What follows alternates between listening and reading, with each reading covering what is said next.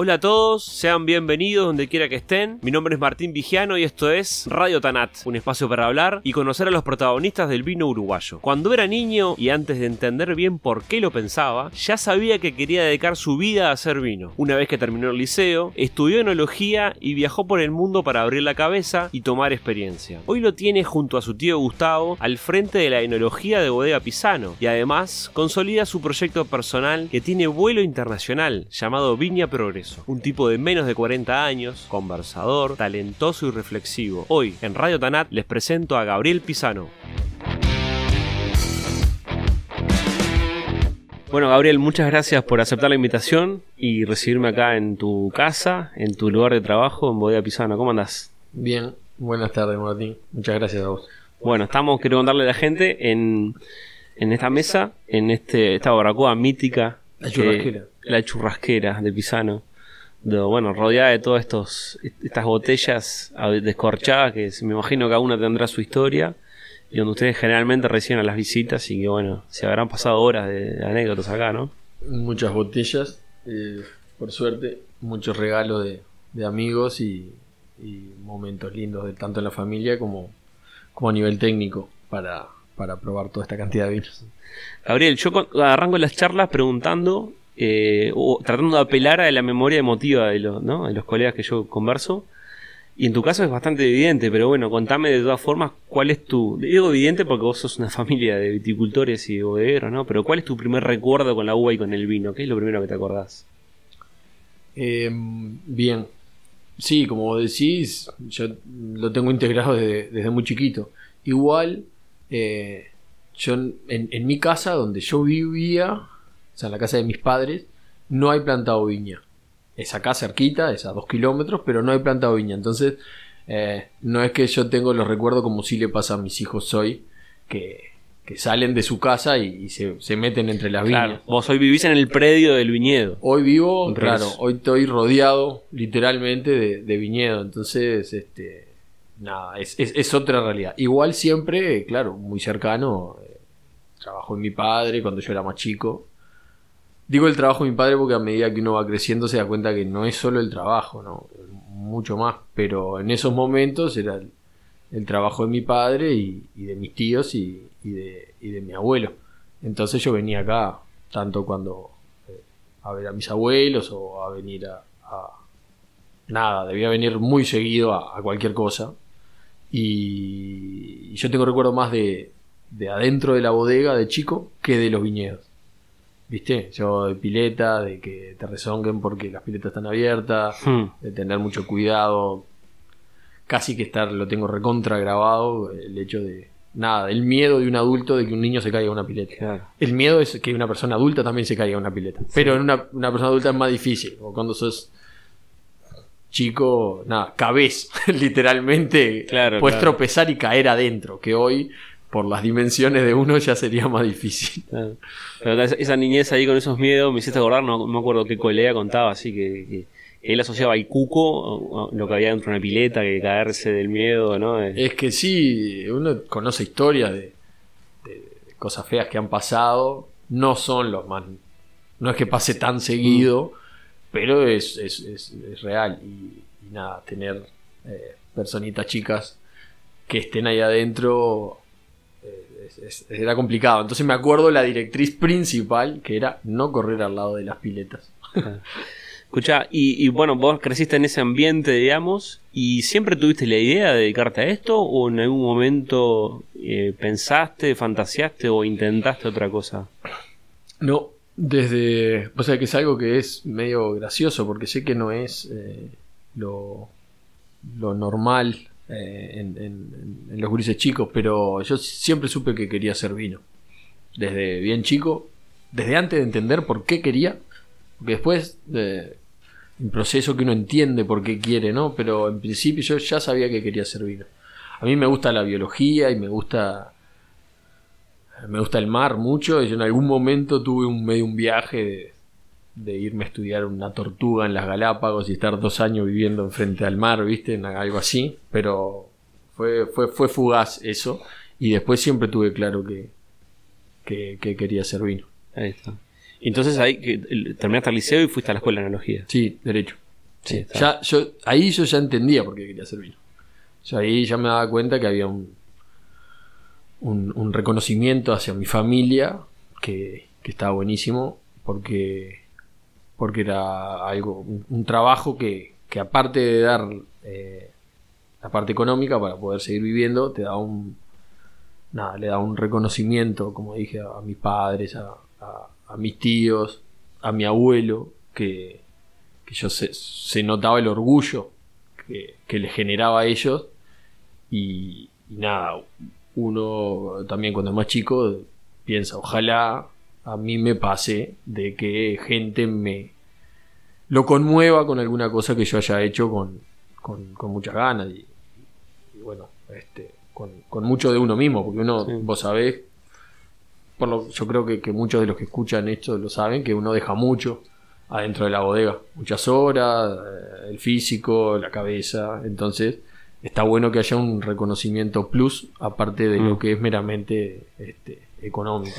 Sí, sí, todas esas frustraciones que podemos tener durante todo el laburo eh, vale la pena para esa recompensa de poder generar algo importante en alguien. Sí, y, a veces no solo las frustraciones, porque uno puede trabajar, yo qué sé, por ponerte un ejemplo, la vendimia 2020, yo no sé, pero realmente para mí debe haber sido una de las vendimias más tranquilas que he vivido.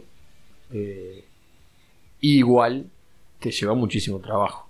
Por más que no estés pendiente de, tantos detalles analíticos o, no estés cuidando el, pronóstico del tiempo cada, cada cinco minutos, este, igual, eh, igual la vendimia es, es, un momento que, nada, que tenés que dejar de lado muchas veces tu familia, las ganas que tenés de hacer otras cosas para estar eh, dedicado en eso. Porque también uno aprendió que es el momento clave para poder expresar lo que, lo que uno quiere expresar. es importante lo que decís porque por más que sea natural que vos continúes esa tradición familiar del oficio, ¿no? De hacer vino, de cultivar la viña, eh, no, no, vos no estabas obligado tampoco a No, para nada. No, no, para nada. En mi familia jamás. Es más, ya cuando dije que iba a empezar a estudiar enología, fue como, bueno, dale, bien, pero no, para, no, no, nunca hubo una presión de, ningún tipo para, es más, y de mi generación, directamente con el vino, hoy eh, soy el único involucrado. De mi generación me, refiero a mis hermanos y a mis primos. Y digo directamente porque si bien el día de mañana yo tengo alguna alguna cosa y levanto el teléfono y tengo a los primos acá y a, mis hermanos acá ayudándome en lo que sea, pero, pero directamente, laboralmente, soy, soy el único que, estoy el día de hoy involucrado y, fue algo natural totalmente. Es distinto, Gabriel, como para que la gente entienda esa tríada de hermanos, ¿no? De tu viejo y tus dos tíos.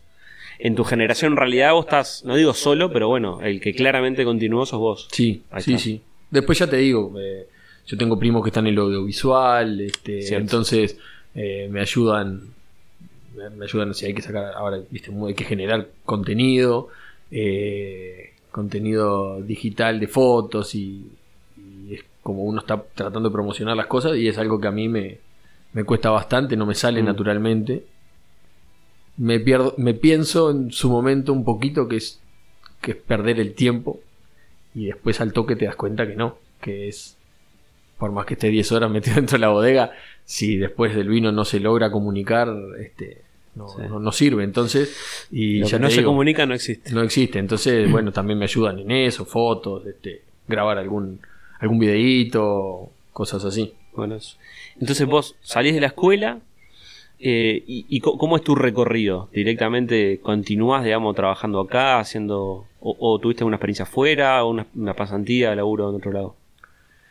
Eh, un poco de, todo, porque yo siempre, mismo antes de hacer la escuela de analogía, yo trabajaba acá en la bodega para hacer algún, algún dinero para, para, salir de vacaciones o, lo que sea. Entonces, eh, yo acá en la bodega siempre, part-time, siempre, siempre trabajé, o sea, este, poniendo botellas en la envasadora o en la etiquetadora o armando cajas, eh, todo trabajo simples, ¿no? Pero nada, desde los, no sé, 14, 15 años siempre andaba en la vuelta. Y después cuando terminé la escuela de enología, eh, seguí acá también, pero lo que hacía era trataba de hacer una vendimia en el hemisferio norte y después una en el hemisferio sur. Y ahí anduve Estados Unidos, este, y en España, estuve en el norte y después estuve en Chile y en Sudáfrica, este, en el hemisferio sur. E, e, esas veces puntualmente trabajando en bodegas durante vendimia y, más. Em, pero después, eh, nada, después me quedaba, me gastaba la plata que hacía viajando por ahí y visitaba más bodegas y, bueno, conocía más gente. Todo bodegas. Desde un principio yo tenía claro que algún día yo iba a terminar haciendo vino acá, entonces eh, traté de ir a bodegas con perfiles, no te digo similares, pero que tuvieran cosas en, común con Pisano. O el tamaño, hmm. o que fueran familiares, o de vinos exclusivos por el cuidado que se hacían. Eh, entonces nada, primero trabajando más en cualquier cosa, eh, en cualquier parte de, de la vendimia como miembro de un equipo y después más pasado el tiempo, ya con más responsabilidades, que cuando trabajé en, mm. España y en Chile ya estaba encargado de hacer esos vinos ese año. Eh, que eran vinos muy de, parcela, entonces hay nada, había un protocolo que no era que yo inventaba nada, pero nada. lo ejecutabas. Lo ejecutaba y pequeñas decisiones sí las tomaba ya con más, con más responsabilidad. Y nada, y después llegó un determinado momento este, empecé a trabajar ya acá más full time vendría a ser. ¿Qué año? yo creo que debe haber sido 2009, 2010. Porque mi última, uno también ah. va creciendo y bueno, también la familia y pasan a ver otras prioridades. Mi última vendimia fuera full time fue en España en el 2008, así que yo acá debo haber arrancado comienzo del 2009 o el 2009 por mm. ahí. Está bien. Eh, un montón de cosas para preguntarte, pero eh, vamos a hablar un poquito de vinos directamente. ¿Qué, tipo de vinos crees que vos y, Gustavo ¿no? y la casa hace? Eh, esto ya lo hablé incluso en este mismo espacio con Gustavo, pero contame con tus palabras, ¿qué, qué tiene que tener un vino pisano qué tiene que transmitir, qué cosas ustedes y vos tienen que encontrar en una copa, que, cuál es el hilo, ¿no? El hilo conductor de los vinos, que uno diga estos, estos no es un vino que hicimos nosotros, el vino de nuestra viña.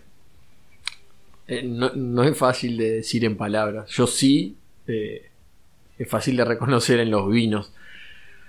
Y decir este vino lo, lo hicimos nosotros. Eh, yo creo que... qué difícil pero nosotros tratamos de ponerle mucho respeto por las variedades. O sea, un, Petit Verdot nuestro va a tener aroma y sabor y gusto a Petit Verdot. Que no sé si es el mismo sabor, aroma y gusto que vas a encontrar en un Petit Verdot de otro país.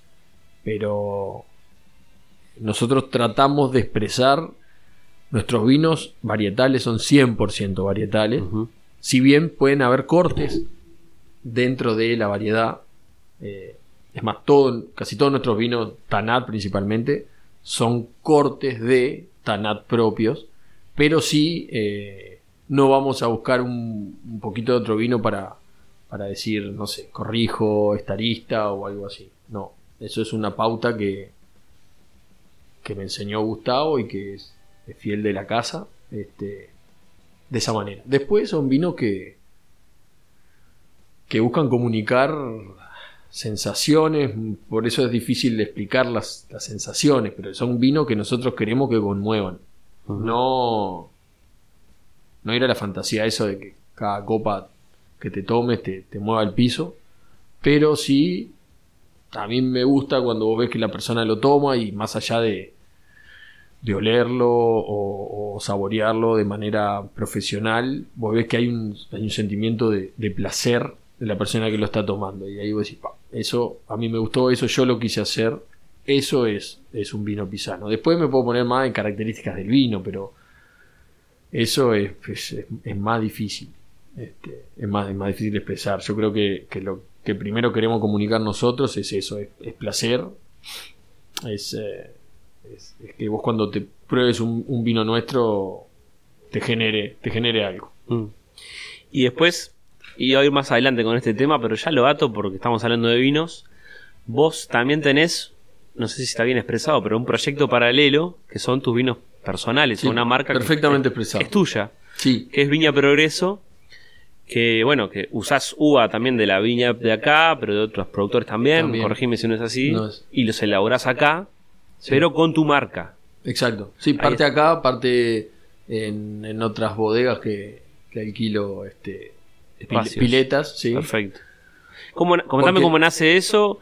¿Qué, qué fuiste a buscar que no tenías acá en Pisano? ¿Cómo- cómo- ¿Por qué la inquietud de, de desarrollarte para irte de acá? No, sé. no, no, no. Es, es meramente comenzó como una inquietud, como si vos, eh, técnica enológica, de querer, de encontrar cosas que estaban buenísimas, pero no calzaban en, en- en- en el perfil de Pisano. Yo me acuerdo de una vez elaboré un tanat de un viñedo antiguo que, que tenía un vecino y era una barrica sola y pa, estaba una cosa espectacular, pero vos decías, ¿era un estilo Pisano Rechea? No.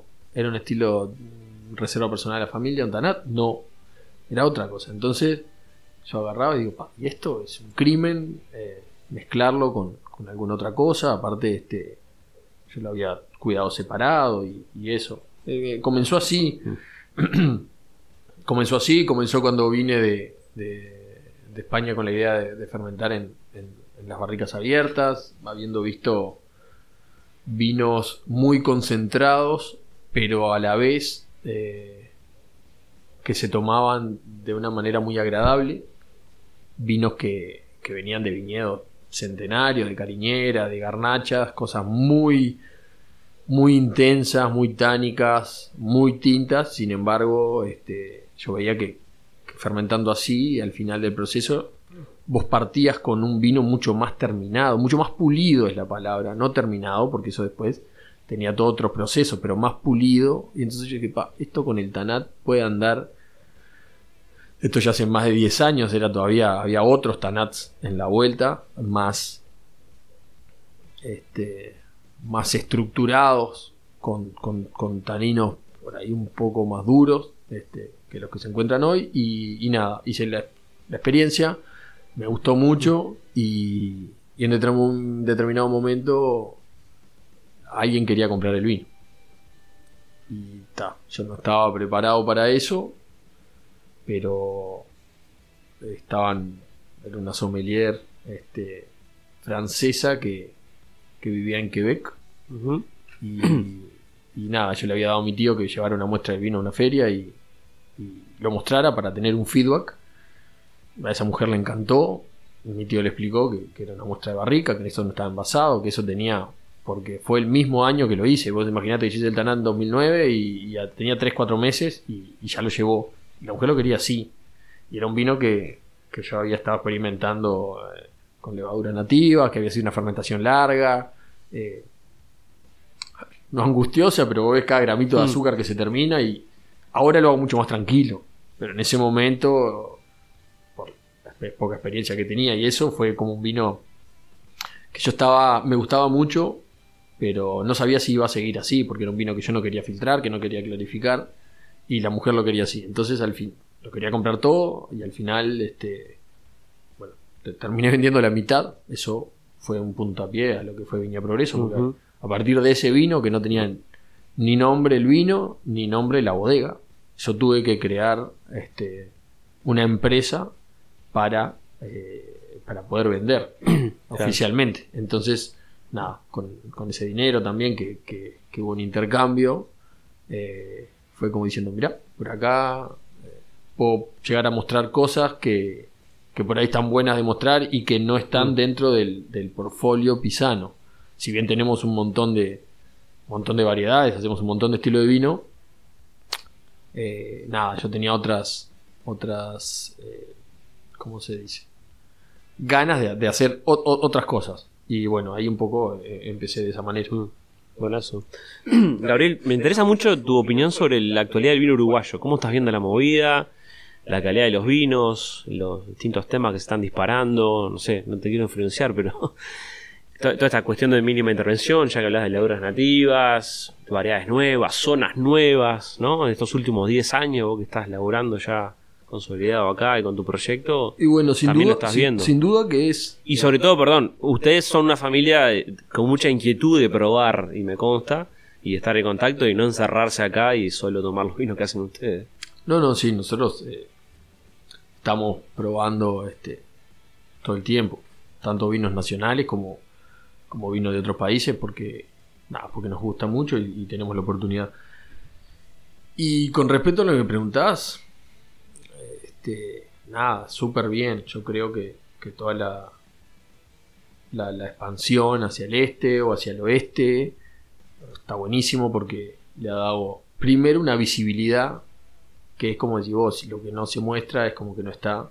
Y el hecho de mostrar Uruguay era su, es todavía muy complicado, pero cada vez menos. Y este, sin duda que los, los, los, proyectos, que ya no son proyectos, las realidades nuevas estas que, que existen, este, han ayudado en eso. A nivel técnico de los vinos, los vinos uruguayos están al mismo nivel que cualquier vino hace muchos años.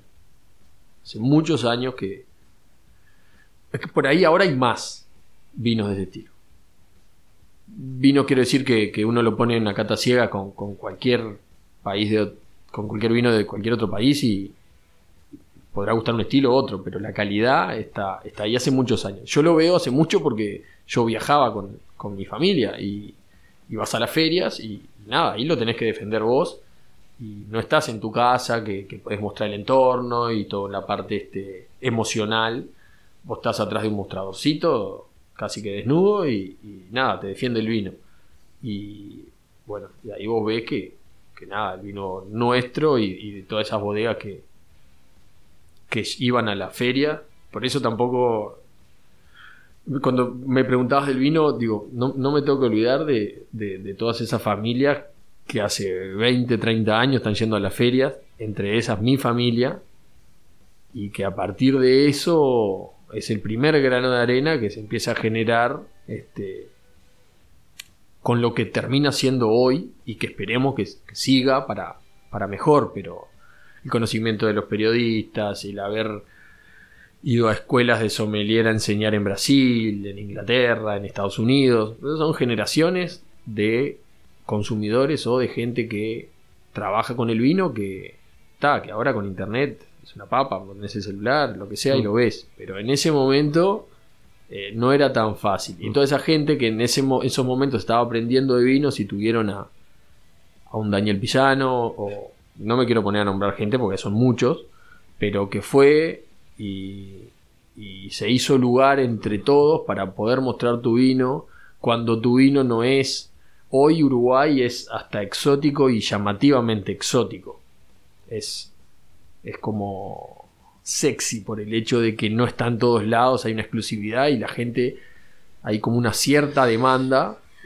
Antes no era así. Vos de- decías Sudamérica y era Argentina, Chile y chau.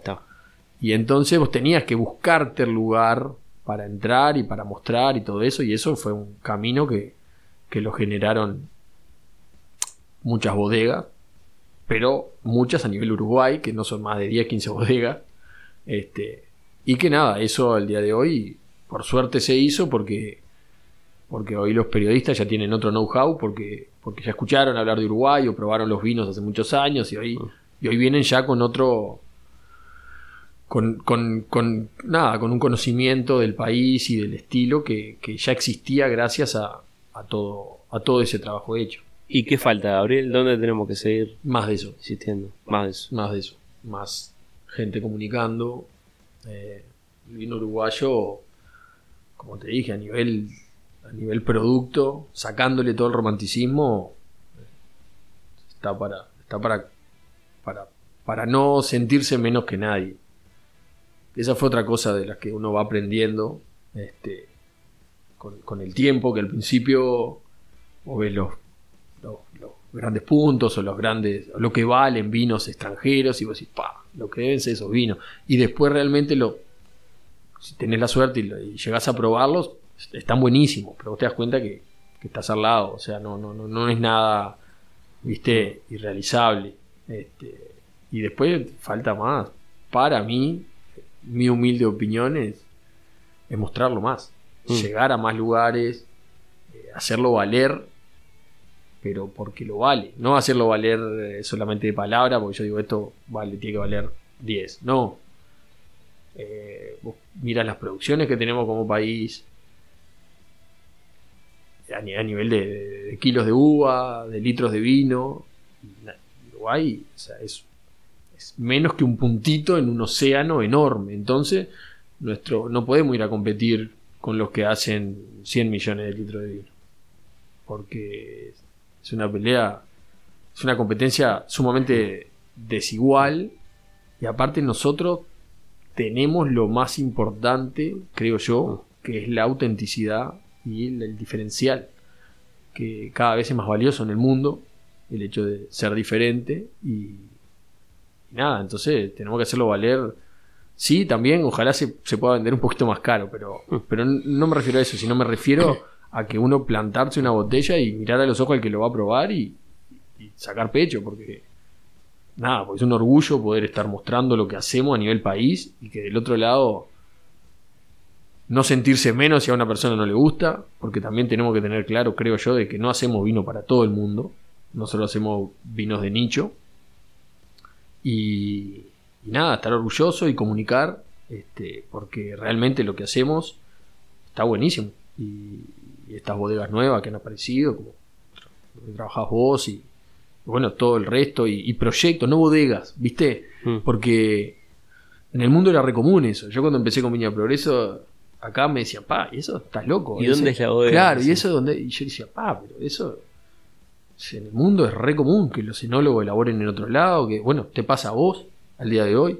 Este, y hoy es más común gente que se anima a hacer producciones chiquitas y, o no tan chiquitas, pero el espacio físico es secundario. Uno, uno, uno puede lograr, eh, teniendo bien pensada una idea, en, en desarrollarla y, y nada, como que ya te digo, en el mundo era más normal eso, ahora acá por suerte se Mm. creció un poco más, pero yo qué sé, yo, yo conocí, conocía gente en España que, que- que estaba ahí tra- trabajando conmigo y decía, sí, pero ya pasé, ya estuve en Galicia y ahora me voy a, viste, me Jerez y, y entonces hacía vino en todos lados y yo decía, pa, qué bueno eso. Si bien está bueno quedarse con un solo lugar y, y- ir a fondo en ese lugar, también está buenísimo tener la capacidad de elaborar en, en otros lados Claro. con una cabeza más abierta y, y no estar atado a, ni a una tradición, ni que es algo que en Sudamérica tenemos y que en Europa les cuesta mucho todavía.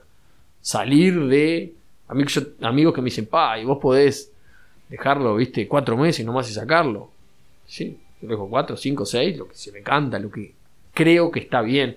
En otros lados ya tienen, viste, las tradiciones armadas por las DOC y un montón de cosas que- discusión. que les quita les quita elasticidad en el momento Sí. de la creación que ¿Sabes también que- está bueno pero Sí. a mí a mí dame todos los colores para pintar Y Es yo una elijo. contradicción fuerte porque a veces el consumidor yo lo entiendo. Eh, como si vos en alguna de España, ¿no? Eh, dicen un reserva y la gente ya sabe X meses de barrica de una variedad, de un lugar específico eh, y tanto de botella, o sea, está muy estructurado, es un corsé que tiene todo ese valor de la tradición, ¿no? De la historia, de las raíces profundas. Pero nosotros en el nuevo mundo tenemos, no, hay, no hay reglas. Yo te- No te- tenemos eso estructurado que la gente sabe lo que va a comprar. Que de pronto hay vino, hay bodegas que tienen líneas que se llaman reserva, pero porque el nombre es reserva, capaz Sí, que no tienen barrica. exacto es que hoy la verdad que depende del mercado pero si el mercado ya está ya no, no es tan ingenuo hoy vos mirás la palabra reserva y a no ser que el vino sea español difícilmente vos te, te, te- pienses que ese vino tuvo todos los años de barrica y más la guarda y la no sé qué que está en Rioja.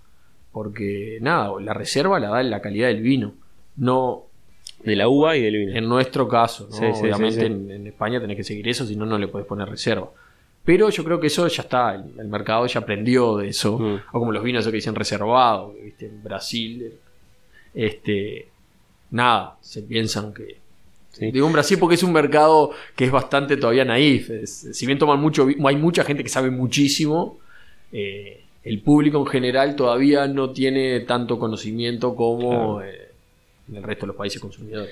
Gabriel, no, te quería preguntar, algo vos respondiste o hablaste eh, hablando siempre de la actualidad del vino uruguayo, de, eso colaborativo, de, ¿no? de enólogos que hacen sus vinos, de romper como esquemas mentales incluso, pero te quería preguntar de, otras movidas que hay, ¿no? No digo modas porque en esta industria no hay moda, digamos, no, son, no, no, resisten las modas acá, pero digo, ¿no? Tendencias, perfiles, yo qué sé, por ejemplo, acá en esta casa es, es eh, muy fuerte la tradición, sin embargo se dan espacio para innovar.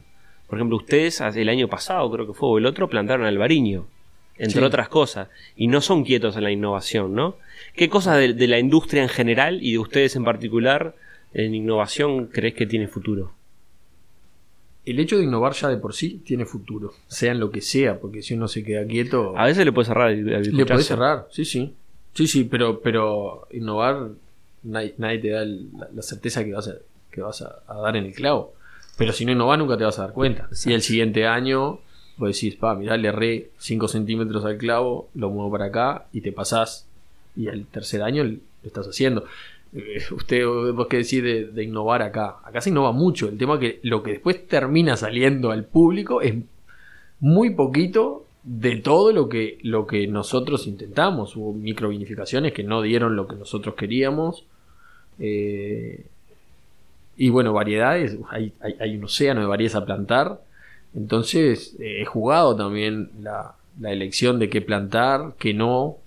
Ahora nosotros vemos ya hace años que, hay una demanda de albariño, eh, que está bueno, más allá del vino, está bueno que haya esa demanda que, y que sea una variedad que no esté tan eh, expandida. Entonces, esos son luces que uno va viendo y, dice, pa, yo acá capaz que, ¿quién te dice que no nos salga un albariño muy rico?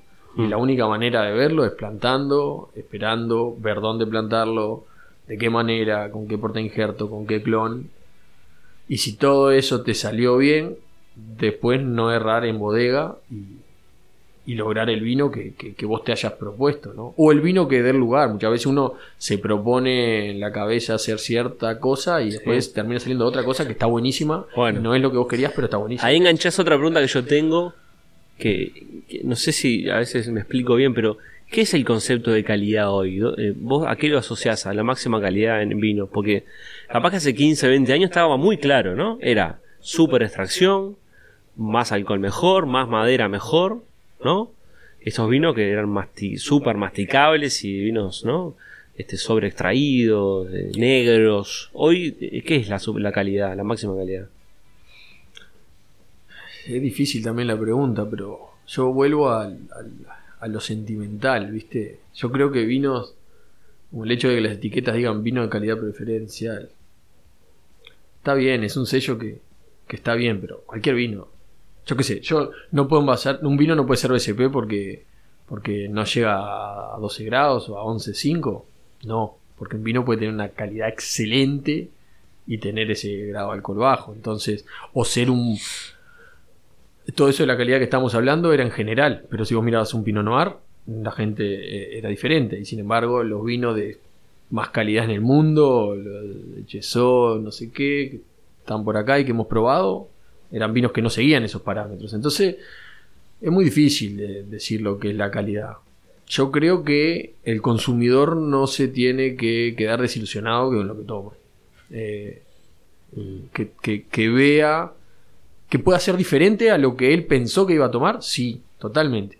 Pero no, no, no puede desilusionar, porque si vos desilusionás, esa persona no te va a tomar un vino tuyo de vuelta, no te va a dar otra oportunidad. Ahora, si por ahí el vino no le cerraba tan bien o tenía un poquito de acidez o lo que sea, dice, ah, qué bueno que está, me parece que tiene una muy buena calidad.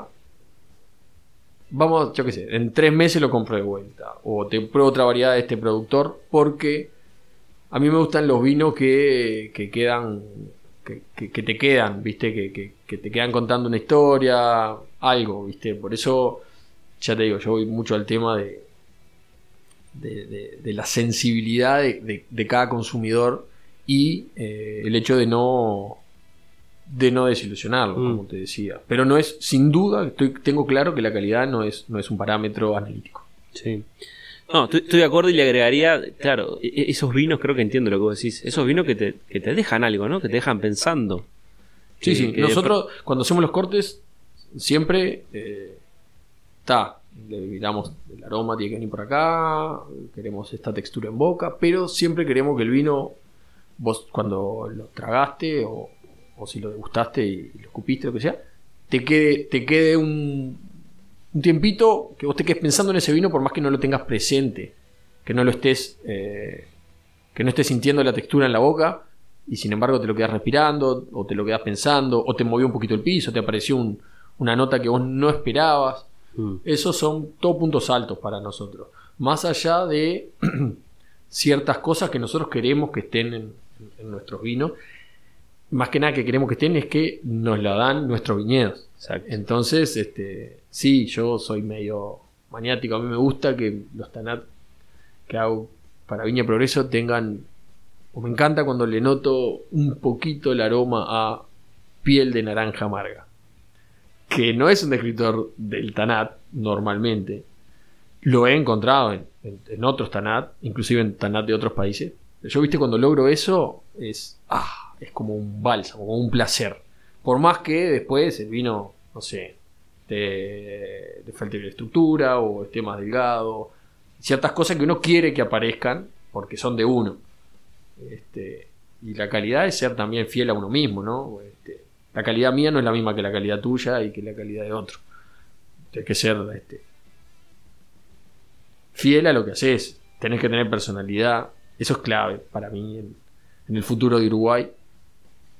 Es eh, no marearse. Las modas existen. Que decían, esto no hay moda. Lo que pasa es que las modas son de los consumidores y de los formadores de opinión.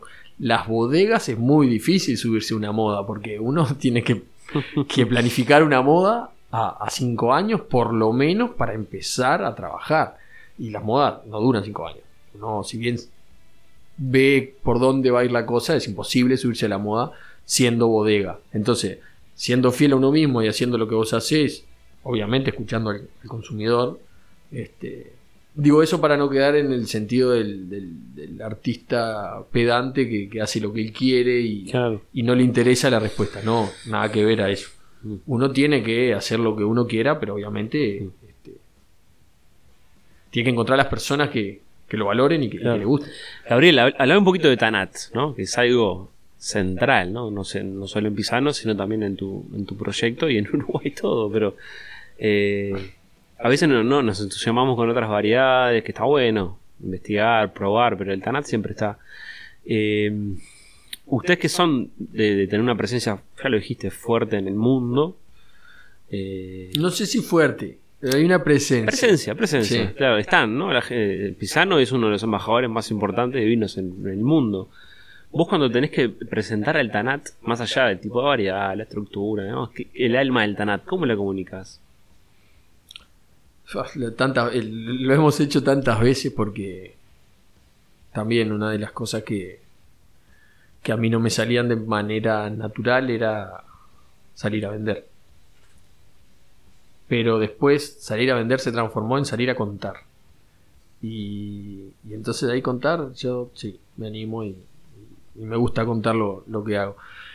El TANA primero que todo es el vehículo que por suerte tiene Uruguay para hacerse conocer que si bien se habla y yo a veces escucho que, que sí, que hay como una pequeña moda también de nada, es micro, ultra micro. Nosotros la vemos porque somos nosotros los que los productores, pero vos vas al mundo y decís Tanat y nadie sabe lo que es, más allá de cierto público especializado.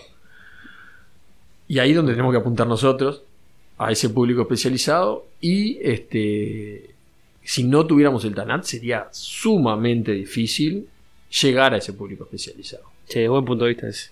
Sería sumamente difícil. Entonces, antes que nada, darnos cuenta de, de lo que tenemos, no renegar.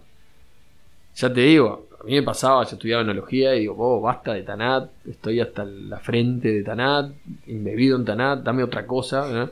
Y después cuando llegas a la industria te das cuenta que, todas, las, todas las vendimias, sean buenas, malas o mediocres, los mejores vinos que te salen son los Tanat. Cuando una vendimia es mala, lo que mejor sale es el Tanat. Cuando una vendimia es buena, lo que mejor sale es el Tanat. Entonces vos decís, pa, eso no es suerte. O sea, eso que nosotros. Fue suerte en su momento, probablemente, este, pero hoy ya hay una manera de, elaborar y una manera de, contar el vino que yo creo que lo principal, como decía vos, es la exclusividad. Ese es el punto de partida.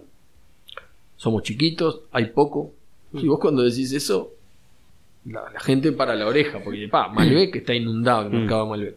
Ahora, de Tanat, opa, uh, yo nunca probé. Decía vos, yo que sé, ahora que estamos con los con los Zooms y haciendo catas, yo estoy haciendo catas virtuales con, con, clientes. Con clientes que por ahí no son clientes míos directos, sino son mm. clientes de una tienda de vino en Los Ángeles mm. y y hacen un Zoom donde el otro día estábamos hablando, no sé, para 40 personas. De esas 40 personas había 35 que era la primera vez en la vida que iban a probar un vino uruguayo.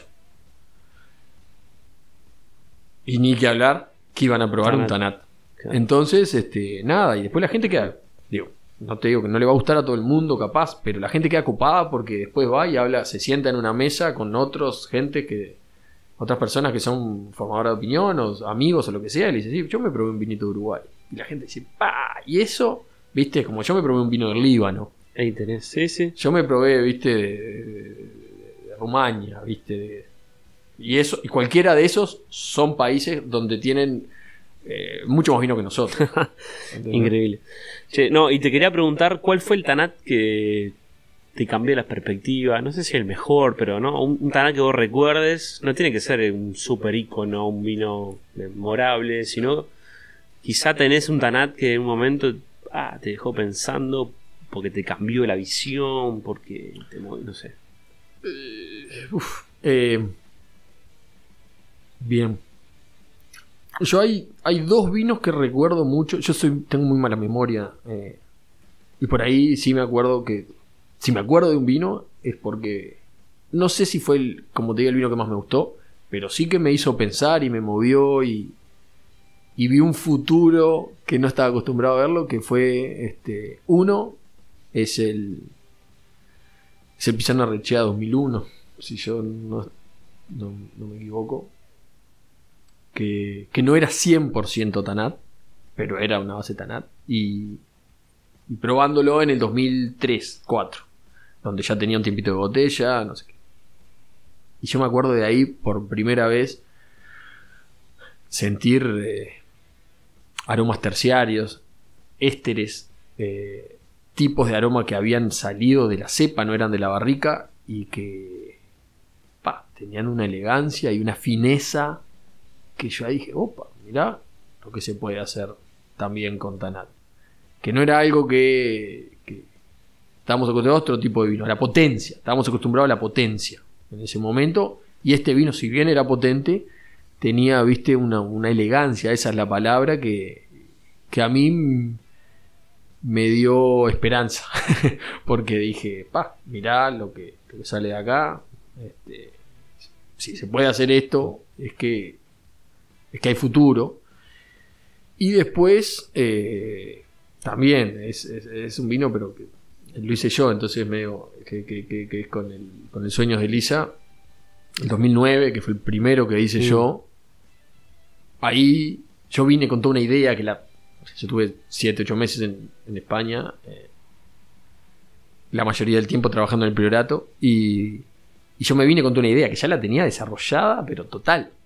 Y vine y la hice y me salió bien. que por lo general hay cosas que pasan en el camino. Y no, yo la pude expresar como yo quería.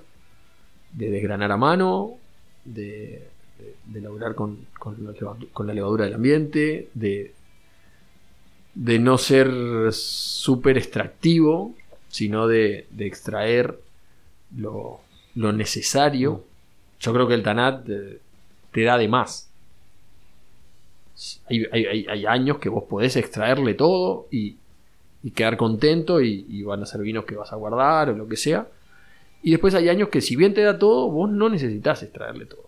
Porque te está generando problemas. Si vos color igual tenés. ¿Para qué querés ese color que no se vea para el otro lado de, de- de- de la copa?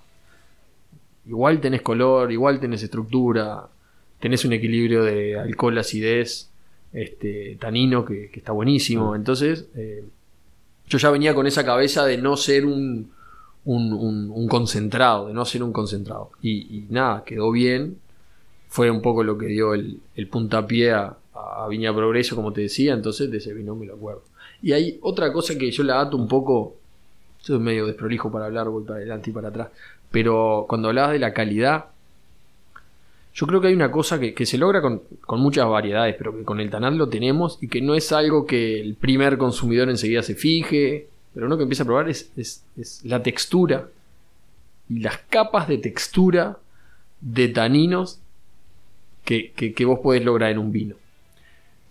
Para la calidad no es necesario que tengas muchas capas, pero sí que la calidad del tanino te dé un volumen y, y una astringencia justa y esas cosas que, que vos estés buscando.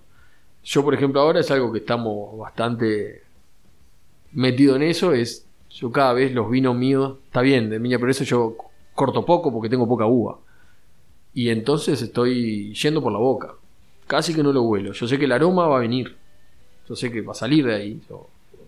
Y, y nada, vas al, la, estructura, la textura, me gusta la palabra esa porque es así, es eso, ¿no? diferente. Yo cuando logro un vino que tiene dos o tres capas, una, una textura así, un entras con un tanino más Mm. fino, después eh, por ahí sentís algún nervio más. Y, y después por ahí terminás con un tanino un poco más pesado, que te llenó la boca al filar, que te dejó salivando y que te, te invita a otra copa. Que por ahí si tuvieras ese tanino, lo hubieras sentido al principio, te frenaba la copa. ¿Viste? Eh, que son cosas que pasan muchas veces de manera, manera inconsciente en la persona. Pero uno a medida que va aprendiendo se da cuenta que, que- puede jugar con, con esas cosas. Y que nada, que también lo he aprendido de, de, de- probar con gente que, que- sabe un montón. Y en estas bodegas, principalmente en Chile, eh, que yo te digo que me acuerdo que agarraban y hacían los cortes y no lo olían los vinos. Y yo digo, está jodiendo, si es lo. Es, es la, la- la sensualidad del vino, viene por Sí. la nariz, es lo que yo más quiero. Y después ellos me decían, sí, sí, pero los aromas van a venir. Claro. Un colega me preguntaba justo en Radio Tanat si tuvieras que elegir el, eh, el aroma o el sabor del vino. No hay duda, ¿no? Yo admito que alguien la pueda dudar, pero yo creo que no hay duda. El vino se bebe, el vino se disfruta Es consumiéndolo. e- e- es el primer.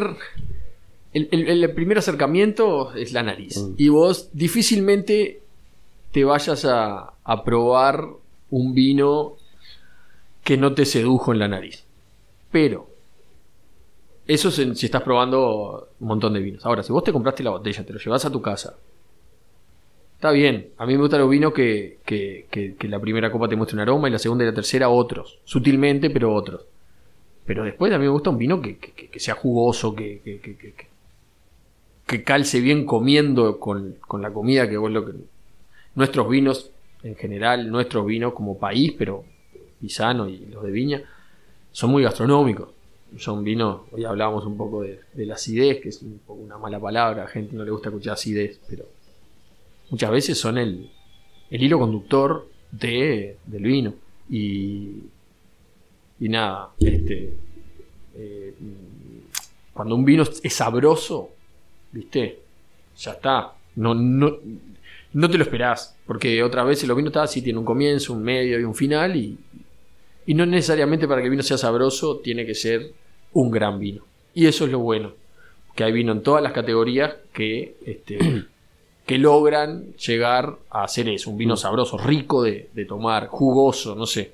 Hay un montón de características. Gabriel, para ir redondeando y agradeciendo el tiempo, obviamente, eh, yo pregunto también a todos los colegas que, se, que elijan un vino de los que hacen. A vos te voy a perdonar y te voy a dejar elegir uno de Pisano y uno de Viña de Progreso. ¿Con cuál te quedas? Solo uno, ¿no? De cada proyecto. Cada bodega. de Viña Progreso es mucho más fácil. Porque yo creo que que con el, con el sueño de Lisa estoy logrando cosas que están buenas y que, y que yo me las planifiqué de alguna manera y salieron. Entonces, ese vino para mí tiene un componente afectivo eh, más grande que los demás y, es yo creo que es mi carta de presentación. Ahí en Pisano ya es más difícil porque la respuesta fácil sería el Tanar RPF, porque es el vino que, que yo me siento más cómodo cuando... Yo desde que empecé con Viña Progreso dejé de viajar por Pisano. ¿Está? Porque yo quería que mi cara fuera la cara de Viña Progreso. Sí, también cuando voy, por lo general, que viaja Nico ahora, más que, más que mi tío, a, defender los vinos, también a veces voy con él y, como que aporto, pero más de costado de lo que es la realidad. Y el TAN RPF es, es el vino ícono en, en, el que está presente en más lugares nuestros y es el vino por la que la gente nos reconoce. Así que esa sería la respuesta más fácil. Pero la verdad, eh, para mí el Tanat Río de los Pájaros eh, es también un vino que, que está como quiere, como se puede decir. Es, es, es, es una concepción también más, un poco más moderna. Este, y donde vos logra, se logran expresar florales eh, que me gustan mucho también el Tanat. Aromas de, de, fruta salvaje. Eh, ¿viste? O, o, berry, una mora o alguna cosa donde, donde hay una, una acidez mordiente, crunchy, que dulce, pero, pero, pero si ves está en esa, en esa dualidad que, que es lo que te digo que me gusta de, lo, de, los vinos. Así que vamos a decir el, el río de los pájaros Tanat. Buenísimo. Y perdona, Martín, que sí. quería de vuelta este. No, cuando vos me hablaste de, la, de, los, de las nuevas. De las nuevas cosas que están apareciendo. Sí. Y yo me fui mucho a, a la mirada macro. A sí. mirar las bodegas y todo eso. También eh, es una suerte que las nuevas generaciones. ¿Qué pasa? Yo fui nueva generación durante muchísimo tiempo. Y, y yo ya estoy cerca de los 40 años, entonces ya está. O sea, sí, igual para el mundo del vino hay una cierta juventud, pero para mí estoy muy copado viendo a, a, a la gente más chica este, hacer, hacer cosas nuevas. Y, nada, no quería dejar pasar la oportunidad para reconocer también esas cosas, que es mucho más difícil tener el reconocimiento de, del exterior, porque nada, son cosas que nos llegan a, a, mucha gente, pero como hablábamos hoy de, de, del Bermud, por ejemplo, esta gente que está haciendo Bermud con el Bermud Rooster, viste, Anto y Pablo, que nada, yo quedé, viste, como choqueado, digo, pa, qué copado esta gente sin infraestructura, eh, sin infraestructura, sin bodega, me refiero, ¿no? Eh, obviamente deben tener toda otra infraestructura que yo no conozco. Logrando esos, esos productos, esas cosas que, aparte me gustan como consumidor, pero aparte me gustan para mostrar cosas nuevas lo que estás haciendo vos con, tus cosas. Y así puedo seguir nombrando. Eh, como hoy decía, que no me quiero olvidar de, de todas esas familias que, que lograron posicionar a, Uruguay o que arrimaron, eh, arrimaron tierra para, para, para, lograr subir un poquito algún escalón. También eh, toda esa, esa, gente que está haciendo las cosas nuevas, que nada, súper copado y, por suerte que existe ese, esas ganas de, querer un poco patear el tablero. Buenas. Bueno, Gabriel, ¿qué es el vino para vos? ¿Qué significa en tu vida? Eh, bueno, sacando la parte de que te diría que, que, es mi vida porque me levanto y vengo para acá y, y, lo mejor es que llego a mi casa y, y me tomo una copa de vino para, para, para cenar. Que no hay un hastío. Pero este yo creo que, que me considero un, un, obrero del vino. El vino es, es, es, un oficio. O sea, hacer vino es un oficio y no es fácil, como hablamos al principio. Y, y ta, no hay que olvidarse que, que, lleva toda una parte de trabajo y de esfuerzo que después te, te, te hace que las cosas lindas sean más buenas. Pero, nada, es como te decía. Por la parte mm. sentimental, te digo que es un montón de cosas es mi familia, es poder tener todavía la familia junta, que el mundo de Dios cada vez más difícil. eh, lograr reconocimientos de otros lados, que también está la parte linda, y también no olvidarse de la parte del trabajo que da la elaboración de, toda la gente, ¿no? no solo dentro de la bodega, sino lo que es plantar un viñedo, cuidar ese viñedo todo el año, eh, que es algo que, la gente no lo ve, porque siempre los que salen en la foto son los enólogos o las etiquetas o esas cosas, y nada, hay un trabajo detrás enorme sin el que el trabajo nuestro no, no, podría, no podría hacerse y, y, nada, valorar también, valorar, eso es, valorar eh, el trabajo. Está bueno cuando una cosa no es, no es tan fácil, ¿no? Está eso de un poco del uruguayo de, querer pelearla, una rebeldía. Nada. Eh, entre otras esas cosas, este es el vino también. Gracias por el tiempo, Gabriel. Gracias Martín a vos. Y a ustedes, gracias por llegar hasta acá. Los invito a dejar comentarios, a compartir este contenido si les gustó y a seguirme en las redes para estar conectados. Nos escuchamos en un próximo episodio de Radio Tanat.